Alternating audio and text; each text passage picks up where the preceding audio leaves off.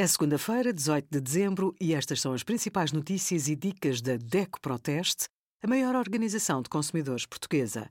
Hoje, em DECO.proteste.pt, sugerimos: pensões aumentam entre 5% e 6% em 2024, creches gratuitas, o que precisa de saber e os resultados dos nossos testes a 42 aspiradores robô. O governo prevê reembolsar o valor das propinas aos diplomados no ensino superior a partir do próximo ano. Os estudantes de uma instituição portuguesa de ensino superior, pública ou privada, que terminem a licenciatura, o mestrado ou o mestrado integrado, podem beneficiar desta medida.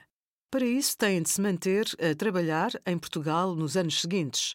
O valor máximo previsto do reembolso é de 697 euros por cada ano de trabalho para as licenciaturas e os mestrados integrados. Para os mestrados, o valor da devolução das propinas pode chegar aos 1.500 euros.